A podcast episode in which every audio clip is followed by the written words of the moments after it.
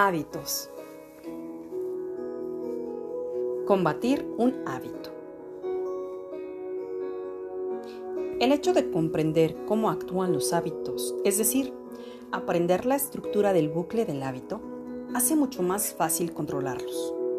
Cuando fragmentamos, dividimos, partimos en partes un hábito, en sus componentes, podemos jugar con el cambio de marchas, hacerlo de forma diferente, generar nuevos caminos, nuevas alternativas, nuevas soluciones.